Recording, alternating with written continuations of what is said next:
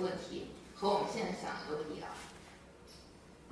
对，所以大家可以得出一个结论，就是说这本书呢是从这个包法利先生写起，因为呢他是一个很重要的，呃，对于这个我们的女主人公来说一个身份的限制，或者说是一个，就是艾玛的嗯悲剧或者艾玛的故事，也和他从为成为包法利夫人之间有非常大的关系，对不对？所以说其实这个人物是绕不开的，所以从他开始展开，这个大家可以理解一些了，对不对？那么从他开始，最后呢又以他结束，这就有点像是一个括号或者相框，然后把艾玛的故事包在了里面，对不对？那么第二点，我们就要讲到这个叙事的视点。大家觉有没有觉得一开始的这个叙事的视点很奇怪？我们是谁？谁告诉我一下，我们是谁？开头，这个我们在这本书里出现过几次了？有没有人数过？后面还出现过吗？真的吗？先说这个开头的我们是谁？同学们。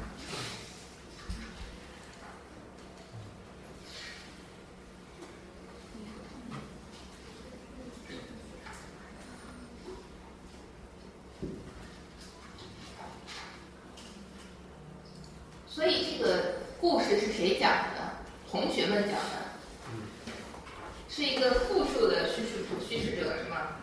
就是有很多人一起讲这个故事，这个我们是目击这个故事的人是吗？这不就产生了一点疑惑吗？就说我们是夏尔的同学，对不对？然后我们看着他的，对不对？但是我们为什么都知道后面的事情？他不是一直用，但他开始确定的这个，难道不是？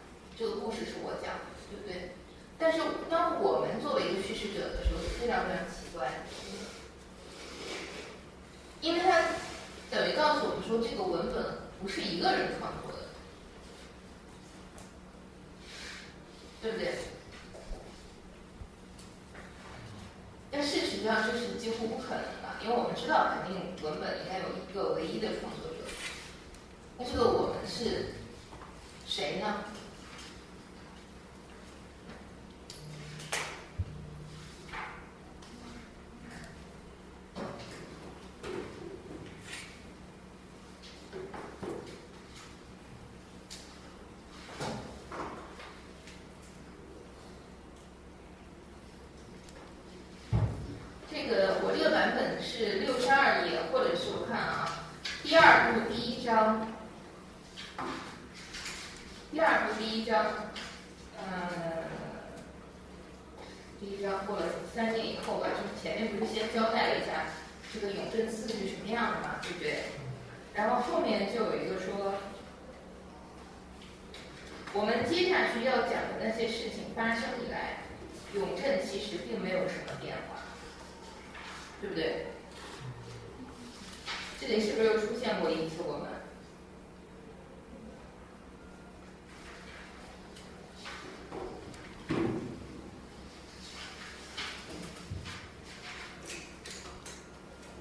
大家有看到吗？其实这里又出现过一次我们，那这个我们比较自然，大家没有找到或者没有没有看到，也会觉得也不意外，因为这个我们非常的隐藏在里面，对不对？就是它有点像是我们平常讲故事都会说，我们后面要说的事情怎么怎么怎么样，对不对？很自然。所以从这个我们我们就看出来，其实前面这个我们就是更像是前面我们好像太实了一些，对不对？就是就变成了这个同学，就变成好像都在这个教室里的人，就变成了不是一个呃茫茫大众、芸芸众生，然后所有目睹艾玛、所有听说过艾玛的故事。这样的一个概念，对不对？所以其实这个开头是非常奇怪的一个开头。这个开头里面肯定有那个时代的一个呃一个独特的特点。那个独特的特点就是我们在说的，就是比如说后面出现的这个我们，就是它有点像是一个听来的一个东西，一个意识，奇闻异事。所以奇闻异事它有一个。还没有一个大众，在大众的领域里传播，所以会有一个我们。这个我们是了解这个事情的人，是知道这个事情的人，对不对？但这个开头，我们去读这个开头的时候，我我们在自修室上课，校长进来，后面跟着个没穿制服的新生，还有个校工端着张。这个开头其实是真的是现代小说的一个划时代的开头，之前确实没有人这么写过，之后很多的人都在研究这个开头，然后也从这个开头里面获得了很大的启示。为什么？这个启示在于什么地方？就在于我在这上面说的，这是一个同时性的开头。什么叫同时性？就是我们好像一下子被切入到这个场景里面，我们在看着，在跟着这个故事一步步发生。就是说，这个故事一开始给我们的这个点，就是夏尔小的时候的点，对不对？就是说，刚才大家记得我说的，这不是一个倒叙的故事，这是一个从头讲到尾的故事。那这个头就是夏尔中学的时候，对不对？其实讲很多叙事上的东西，其实我我跟大家说。小说叙事的东西其实很烧脑的，想一想，其实很烧脑，然后需要我觉得不比很多的那种逻辑啊或数学的东西要简单。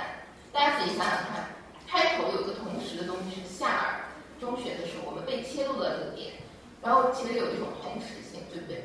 但其实同时性是假的，因为这个故事从头讲到尾，其实后面的事已经发生了，对不对？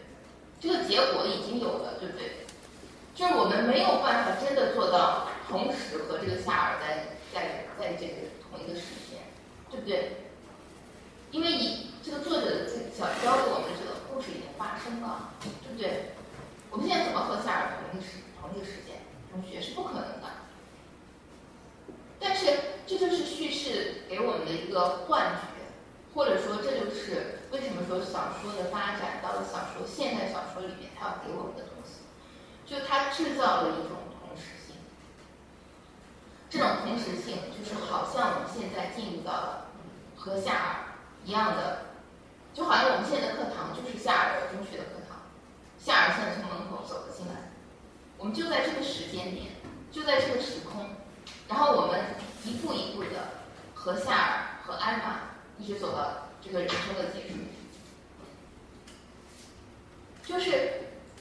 作者给我们建立了这样的一个时间，然后这个时间是我们加入到这个故事里的时间，然后我们加入到这个故事里，就有点像我们去做了一个海盗船，或者做了一个什么东西，就是我们就彻底的进入了他的这个时这个时间和和这个空间里面，有一种彻底的乘乘坐、沉默、静默的感觉，对不对？这种讲故事的方式之前是没有的。为什么？因为之前讲故事的人，其实给我们那种感觉是这个故事我了解，我掌握，我现在能告诉你。大家想想看，我们其实中国古代讲故事的时候，大家想想那个那个话语的方式，是不是也是故事里面发生过？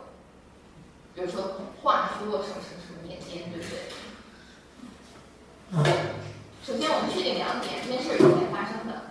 第二，这个讲述者肯定是知道结尾的，他知道所有的故事，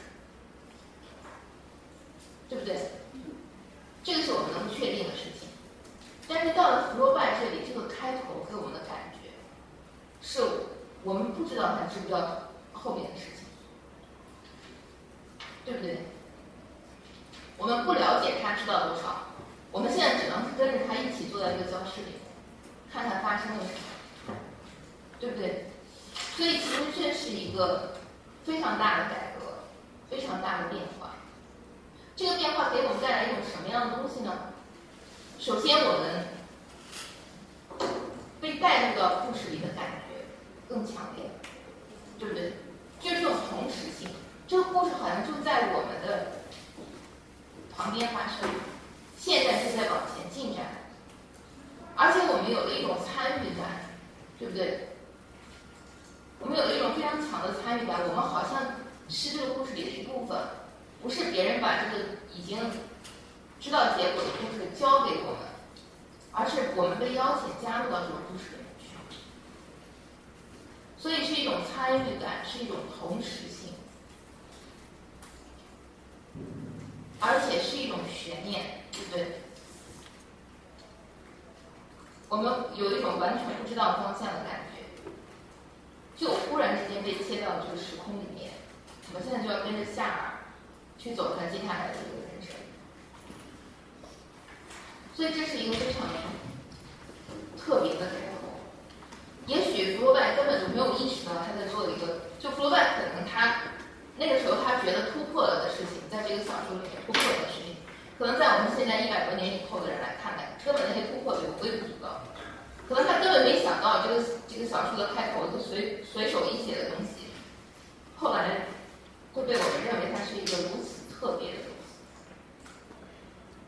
这个小说的开头不是完美的，因为这个我们到了中间，我刚才跟大家指出那一段里面说，他说我们接下来说的事情，其实给我们感觉，这个我们已经和开头的我们有一些变化。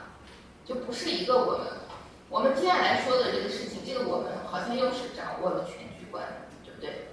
知道了结果的，和开头那个我们是不太一样的。就是我们不能说这个我们的运用里面，在这本小说里面是完全缜密的，或者说是处处都有呼应的。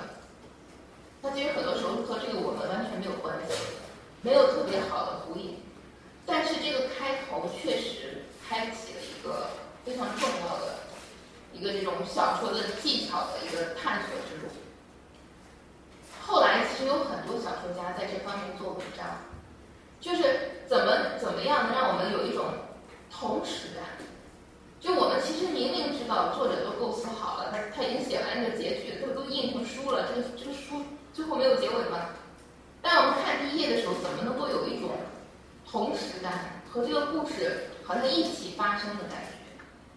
其实很多作家都在这方面做了非常多的努力，大家可以去找一找有没有这样的小说，然后有没有这样给你一种同时感，给你一种你和那个时空是在一起的这样的这样的一些小说。其实很多的作家这个努力都是始于佛观，这个开头对我们现在小说来说非常重要，所以大家要知道这个。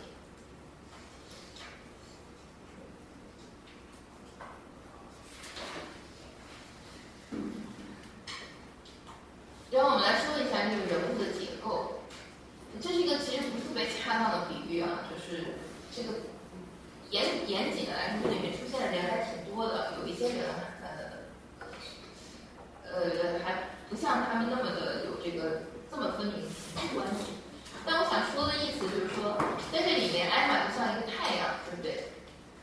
然后有几颗行星是围着它转，是不是？就是几个人是围绕着它转，对不对？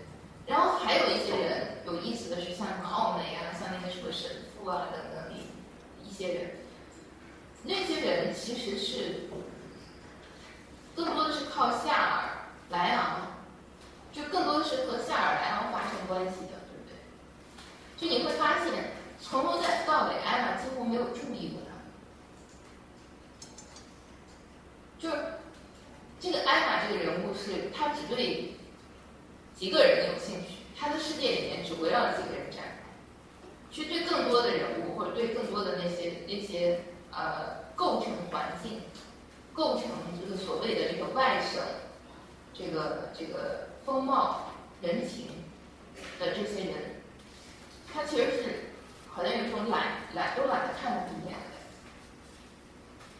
对不对？所以，其实我们从这个角度想，这个小说不能说完全以这个艾玛的视视角展开。如果完全是艾玛的视角展开，就是说，艾玛喜欢谁我就写谁，艾玛看见了谁我就写谁，艾玛没看见谁我就不写谁，对不对？有一些小说是这样的，就是我就以这个人物的兴趣，以人物的视角来选择。我只写这个人物他所看到的东西，很简单。就比如说，大家想第一、第一、第一那个人称叙事，我，大家就很很容易就明白，我不能写我没看到的事情，对不对？我只能写我看到的事情。那么很多时候，其实当我们用一个限定的第三人称叙事的时候，就虽然它是艾玛怎么样，艾玛怎么样，但很多时候艾玛就相当于一个摄影机的镜头。我们就跟这个镜头走，这个镜头帮我们选择了很多很多的事物，对不对？这种方法其实更像是一种现代现代小说，因为就是呃，我们以前讲，就是说像巴尔扎克的时代，它更像是一种上帝视角，就是它是俯瞰人间的。这个镇子，我先来给你讲讲啊，这个镇子是一个梯形的，然后那边靠海，然后可能这边靠山，然后这镇上多少人口？然后这一家是什么什么样的，那一家是什么什么样的，所有的事情作者都全部都记得，而且他可以从村东边，然后下一行写村西边，所有的事情他都了解，因为他是一个宏观的一个上帝视角。那么后来现代小说的发展，尤其是到福楼拜之后，我们就尽可能的选择不用这样的视角，为什么？因为这样的视角是非非常难以让读者有一种有一种支点在故事里。点，或者说有一个他的移情对象，这么多人，他们都差不多，我应该把我的情感或者把我的这种对人物的认同放在谁身上，对不对？所以到后来的小说里面，就有了一个好像，呃，我们能够比较认同、比较依靠他的一个角色，就是我们就我们到了这个这个小说里面，把情感。交托给他，或者依靠在他身上，然后跟着他的喜怒哀乐去走。《包法利夫人》里面很显然这个角色是艾玛，对不对？即便你们不喜欢艾玛，你们就是觉得艾玛太傻了、太虚伪了、艾玛太太庸俗了，你们再不喜欢他，但是你们还是把你们那份情感交在他身上，而没有办法交在夏尔身上，对不对？因为我们的主要的视角，我们的主要的情感的都是跟着艾玛。但是在这个小说里面，其实它有一部分是跟着艾玛的情感、艾玛的视角建立的这个，还有一些像这种奥梅什么这些人物点缀在周围的这些人物，是艾玛其实对他们根本没兴趣，但他们为什么要存在呢？因为他们构成了一种所谓的这种风貌，他们构成了一种环境，或者他们构成了一种群像。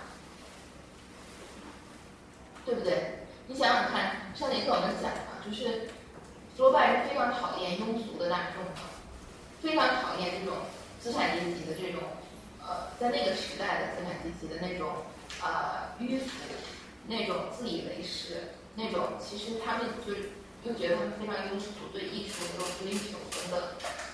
这里面的组成的人在这本书里面，呃，有很多，就包括像奥美这样的，呃，就是盲目的主张科学、主张进步的人，弗洛巴也是觉得非常滑稽，所以他需要一个群像，拥众众，对不对？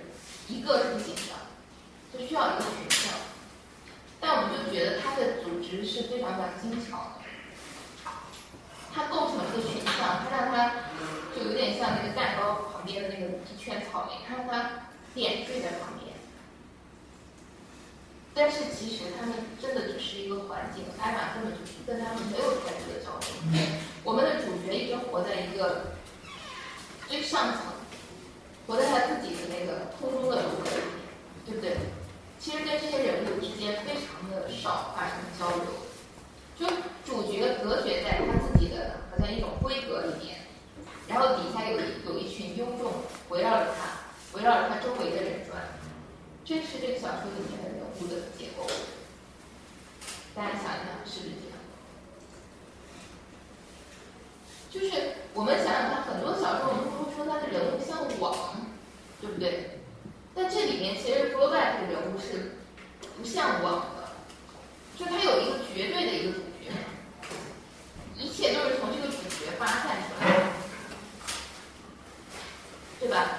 然后就是说他其实。说白了，就他把人分了，在他心里的重要程度分了等级的，对不对？分了等级，这这一每个等级需要用什么样的方式去描述它？需需要去刻画它到什么程度？罗伯特想的非常的清楚，所以我们会觉得这个它所构成的这个外省的风貌，哪些人站在照片的最前面，哪些人站在我们的主角旁边？哎，哪些人是站在后面最后排，像背景一样？这是一个非常匀称的，然后布局特别特别，就是精巧的这样的一个合影，弯手的这样的一个合影。所以这也是弗洛拜想要的效果。他希望在这个小说里面存在非常多的，就每个人的位置都不是随便站立。所以我们就能想象，如果艾玛做成一个电影海报的话，就知道。这个女主角对不对？然后左右站着什么两男性对吧？然后怎么样怎么站？这就是一个非常国外想要的这样的一个。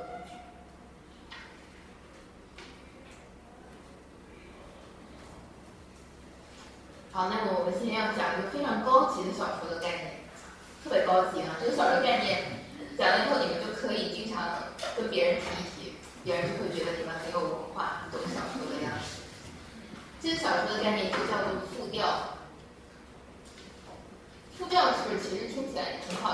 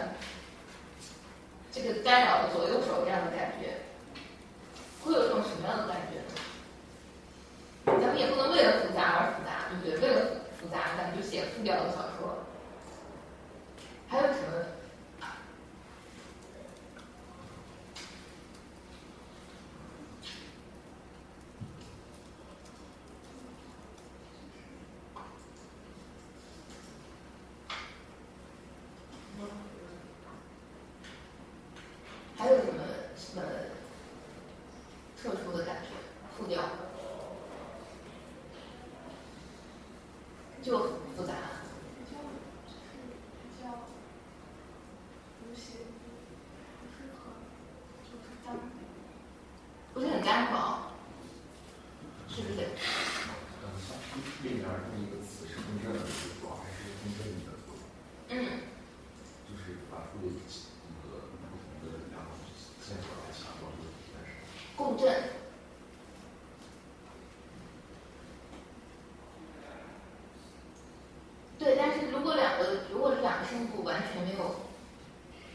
关系。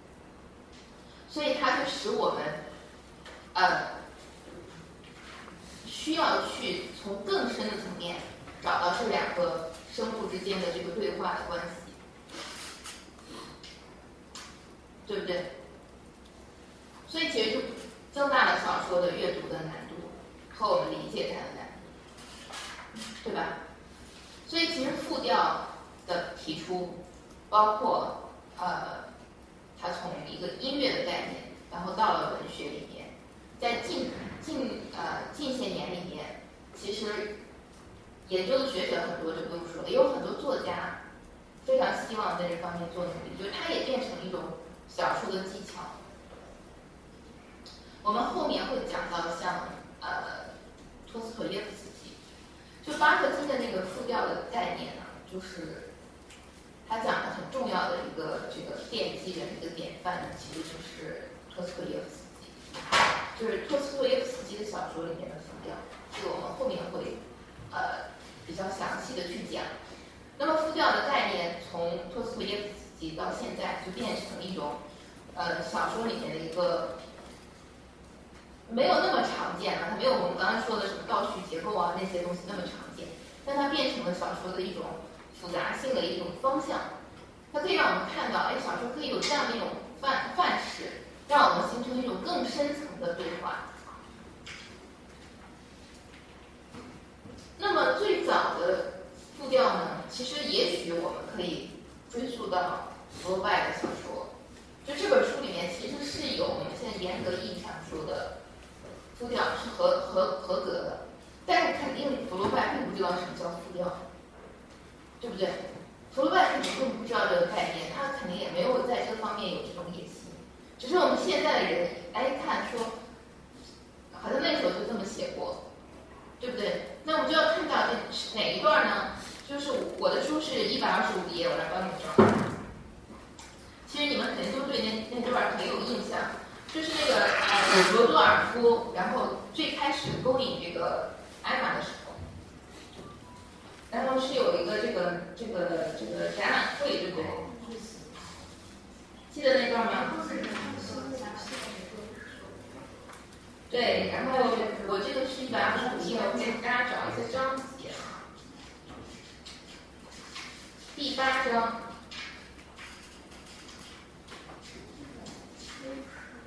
第八章的，然后往后，你们是一百六十页是吧？我们找一下你们那个，我们就从那个地方开始看起，就是主席台上起了一阵骚骚动。先是长时间的交头接耳，接着又是一番磋商，对不对？找到这里了吗？随后参议员先生站了起来。现在有人已经知道他名叫利欧万，于是这个名字沸沸扬扬的在人群中传来传去。他拿出讲稿检查页码，把眼睛凑在上面看清楚了，方才开口说道：“找到这了吗？”从这儿开始往后的，呃。两三页里面，对，其实一直应该算是到，嗯，反正就三四页吧，一直到，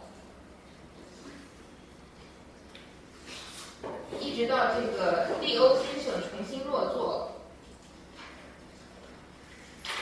这之后还有。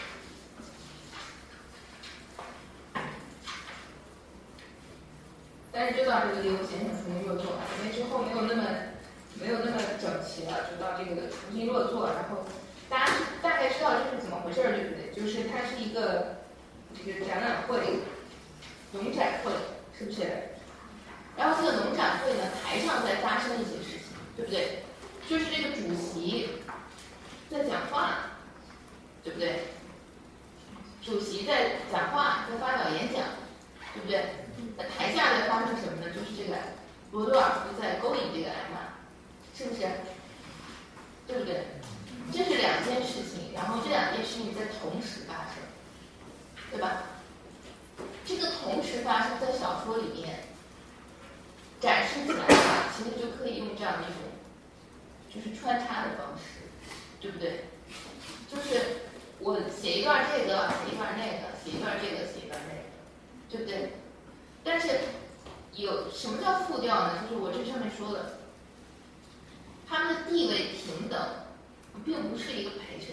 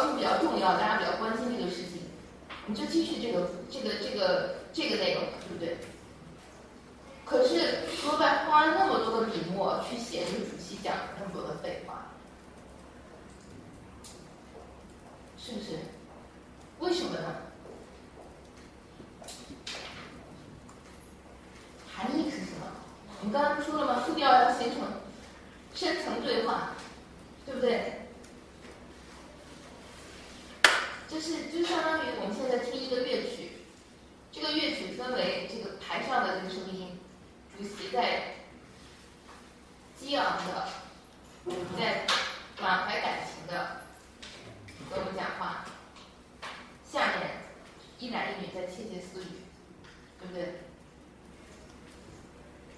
这个构成了一个什么样的感觉？什么样的对话？推动人物的情绪，推动人物的情绪，推动谁的情绪？主席的对主席的发言对我们的调解。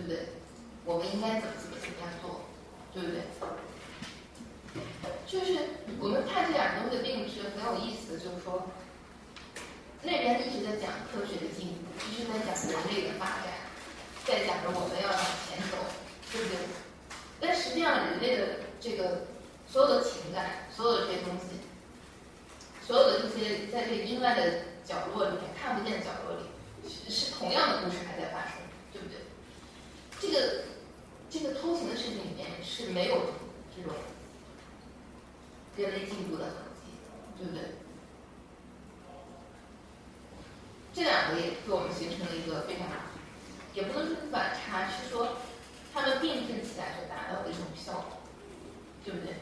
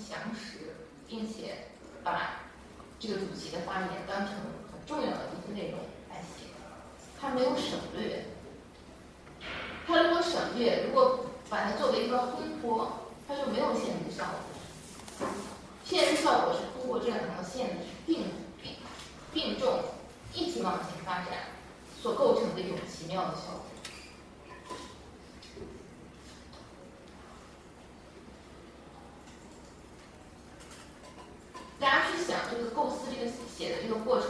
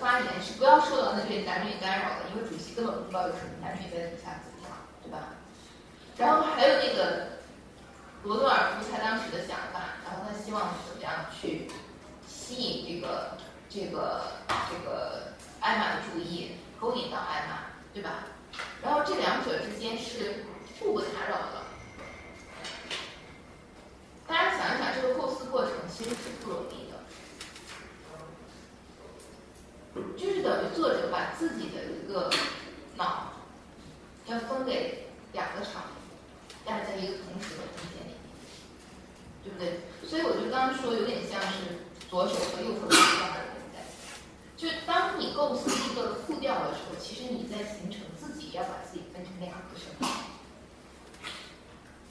为什么大家就说我们说托斯维耶夫斯托斯托耶夫斯基的小说复杂，后面会讲。就小说本身里面构成的对话，小说里面本身构成的争辩、反驳，就有点像一个人的脑被劈成两个人，这两个人互相打起来，有这样的感觉。就在弗洛拜的这个文本里面，我们不会体现的那么明显，说这两个人不是在打架，我知道，对不对？它只是两个并行不悖的声音，但是。我们想想这两个过程，就会觉得说，一个是科学的，一个是冰冷的，一个是这种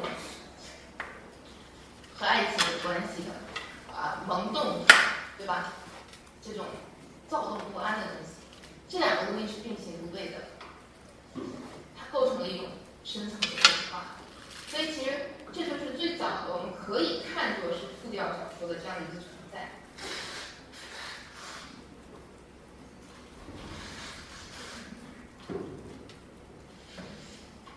大家理解这个含义了吗？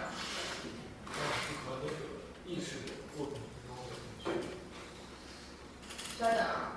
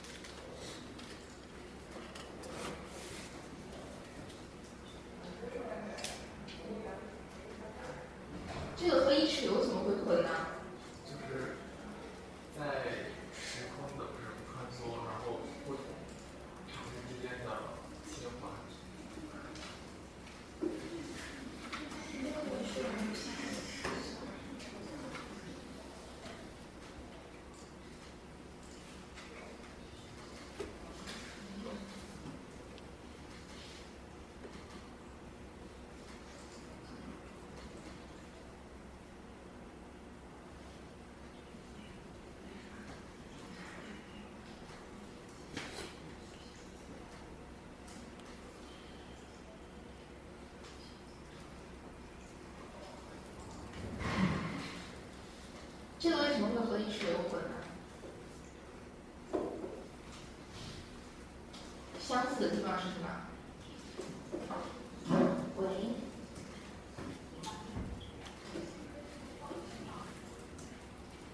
我我我我是方便那个，我给你发一下那个电话，你留下电话。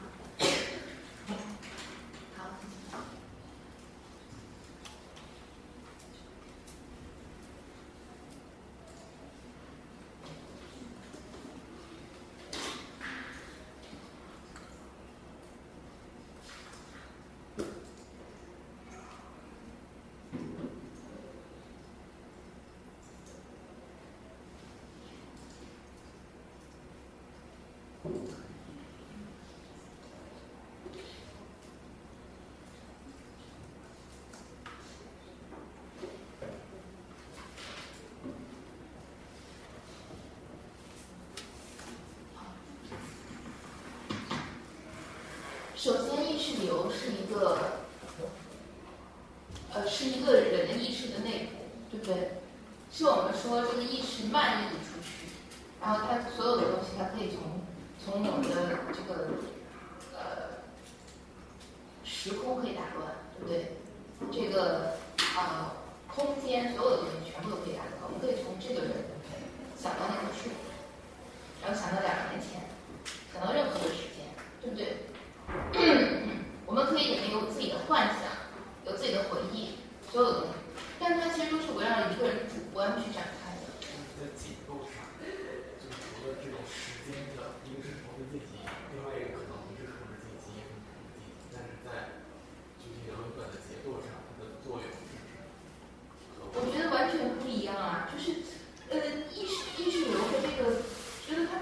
个不是两个同样的概念，对不对？大家应该多少还是可以明白吧？是不是？意识的比较主观，但复调还是比较客观的事情。但实际上就是主要是进行，那意识的非常主观，是一个人他。对，就是意识流其实还是更偏说是一种意识流的发展，是因为呃我们之前比如说我们说的像巴尔扎克，我们介绍很多。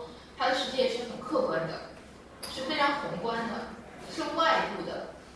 后来人们不满足于只是在文学里面依然去阅读这样的东西，他们开始发现人的意识是无序的，并不是像巴尔扎克甚至像福楼拜这样把东西那么一个一个特别井然有序的排好。人的脑、人的思考是无序的，是杂乱的。意识意识是飞来飞去的，所以后来人们就希望如实的去展示这种人的意识、人的思考的过程，所以有了这样的一种意识流。就意识流实际上是是从我们的这个意识的真实的层面入手，而不是从外部世界入手。它是一个文学的很重要的变革，因为之前我们一直是在外部去看这个世界，之后我们就相当于真的钻到了这个人脑里面。然后去观察这个人脑内部是怎么样去思考问题，是怎么样去解读这个世界的。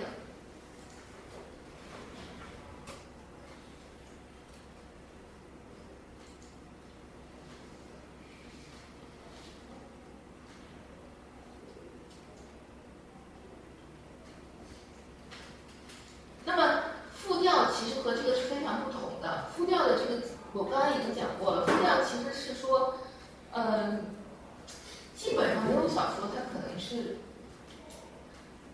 它应该还是个局部的概念，在更多的时候，就我们可以说这个小说整体它是一个意识流的小说。当然，我们也可以说这个小说是个复调小说，我们可以整体这么去说它。但复调其实还是一个在结构上的一个问题，它不是一个思考的角度的问题。对不对？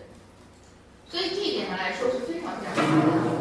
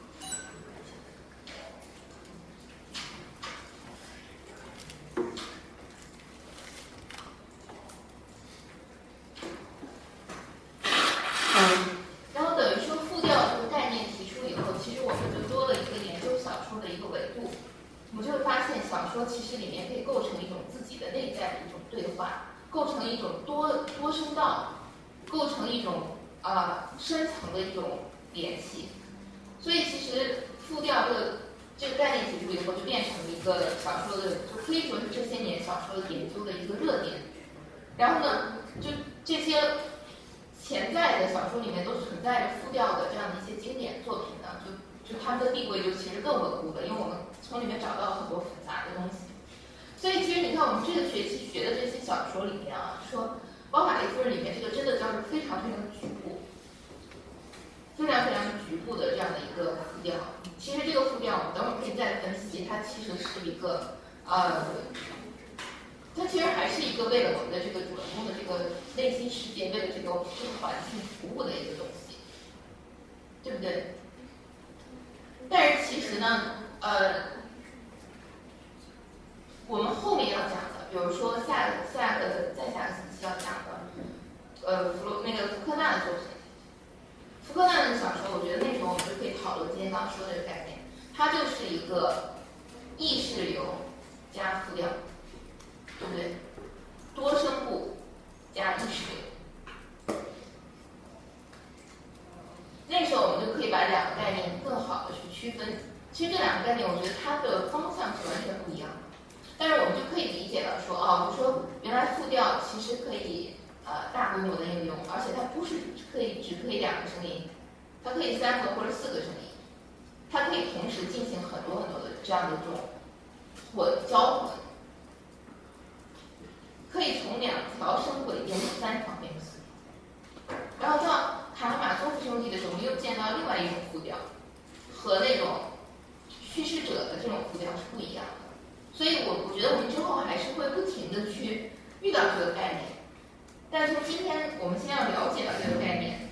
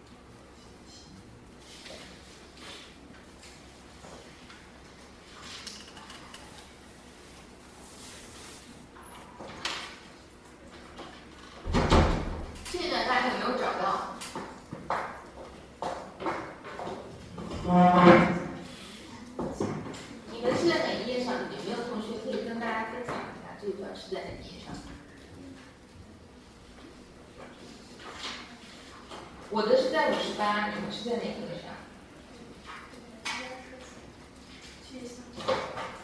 啊，七十三页上，你们的那个呃，大家都翻到七十三页，然后看一下这段。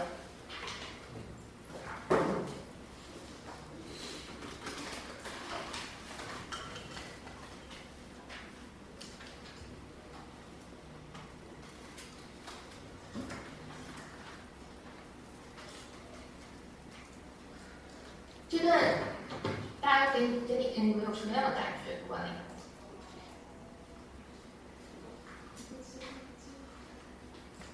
啊，一个阶段的结束。这段写的叫细吗？可真是够细的，是不是？可真是够细的。我我其实是是想跟大家传递这样的一个概念，就是说，比如说很多小说的技法，我刚刚讲到的复调，包括讲到的讲到了很多的，比如说结构，小说的叙事的视角，所有东西其实都会随着时代在变化。但是我们小时候不能说，只能说我们现在有了加入了我们现在对小说的一些理解和思考和那个时代变了，我们不能用一种达尔文主义的东西来讲小说，就说这个小说一定是一种进化的，对不对？就是小说现在有些时候要更先进了，或者怎么样，就是说我们可以这么讲，就是我们现在对小说的认识更复杂了，或者我们现在对小说的理解更多样了。但是这种一定要把这个小说这个从这种好像就是说特别。特别简陋，然后到这种这个这个这样去排排序是没有意义的。为什么？是因为小说永远是需要跟人交流的，需要去跟人沟通，需要去打动人。这个东西是从来没有变的，对不对？不管是用一种最简朴的技法，用一种漏洞百出的结构，但它就打动了我们，或者最后。给我们产生了非常难以磨灭的印象，这个都是最重要的，对不对？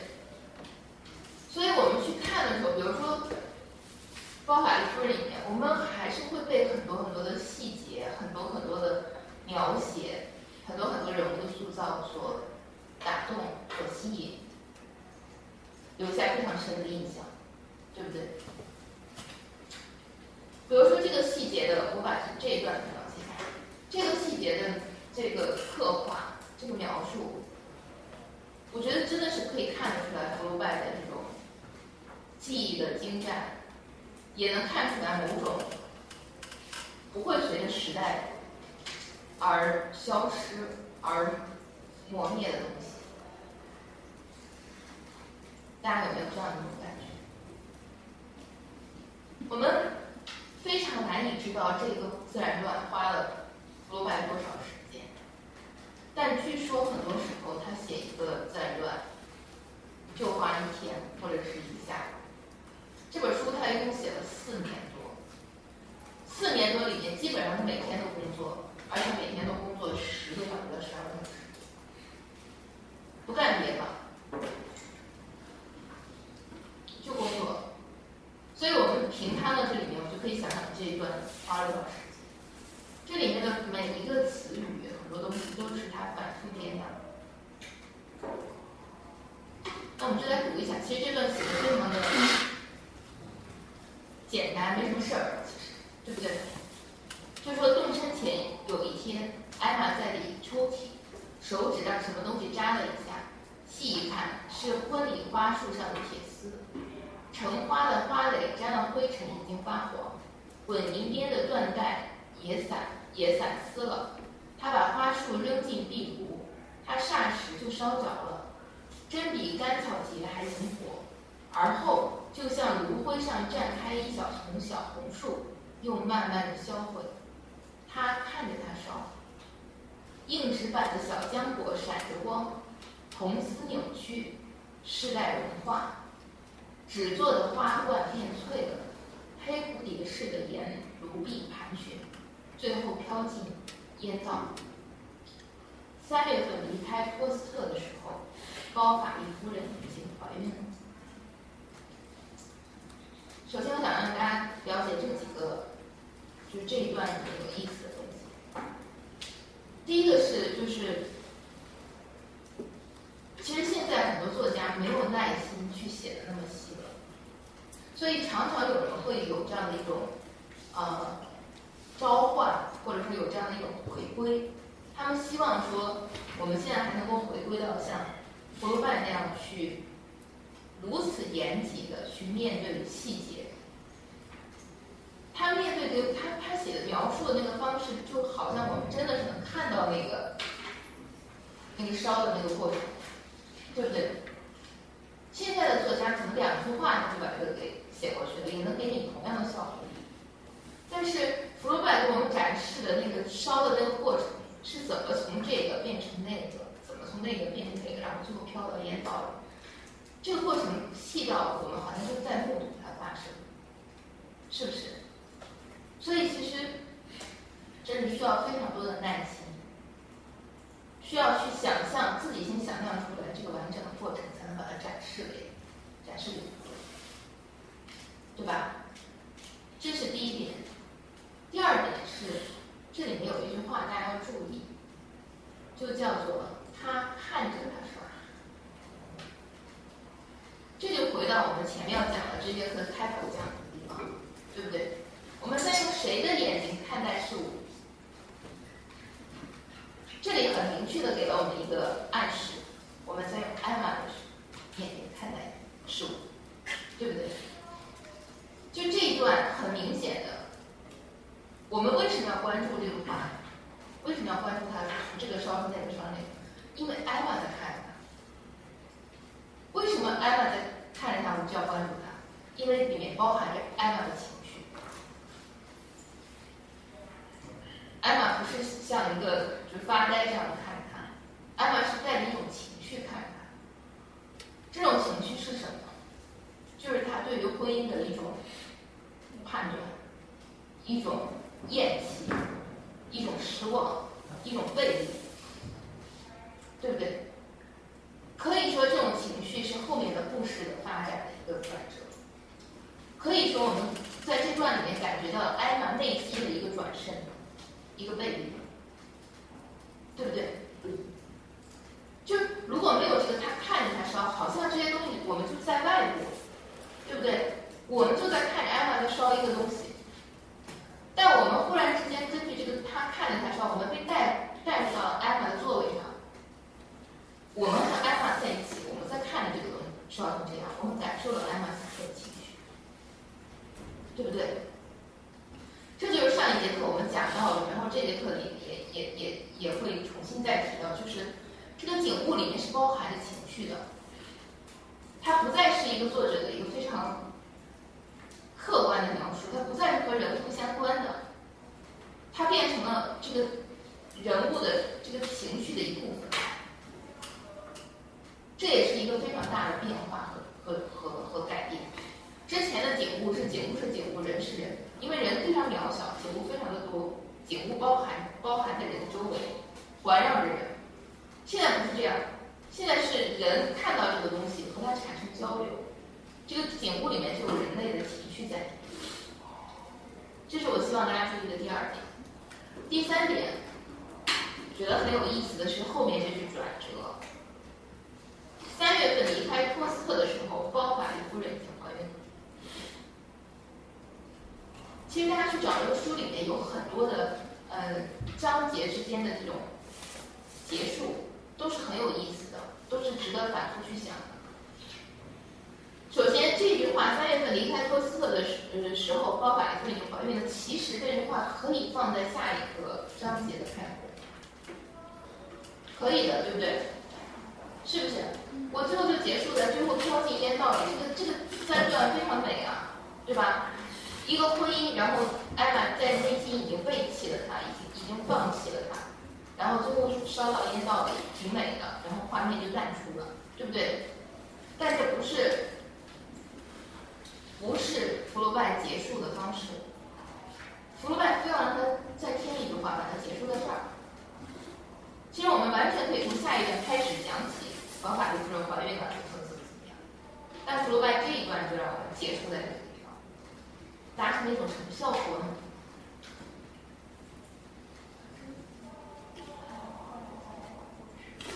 就是其实这里面有一个有一个现实和一个人内在的一个。反差，就是说内在内心他已经背离了这个事情，然后弗洛拜突然把我们拉回到现实，对不对？现实是这是两个完全就是巨大的反差。我们先跟着他的情绪好像已经背离了不好意思我拖堂几分钟啊因为前面耽误了大家的时间不好意思。你们要有课你们可以先走我讲完这一点。就他已经背离了他已经远去了对不对？另外好像突然间一一只手把他拉过来他就他怀孕了这是现实这是他需要面对的情况对不对？而且大家注意到这一段它叫高反前面的叫安娜，大家感觉到这区别了吗？动身前有。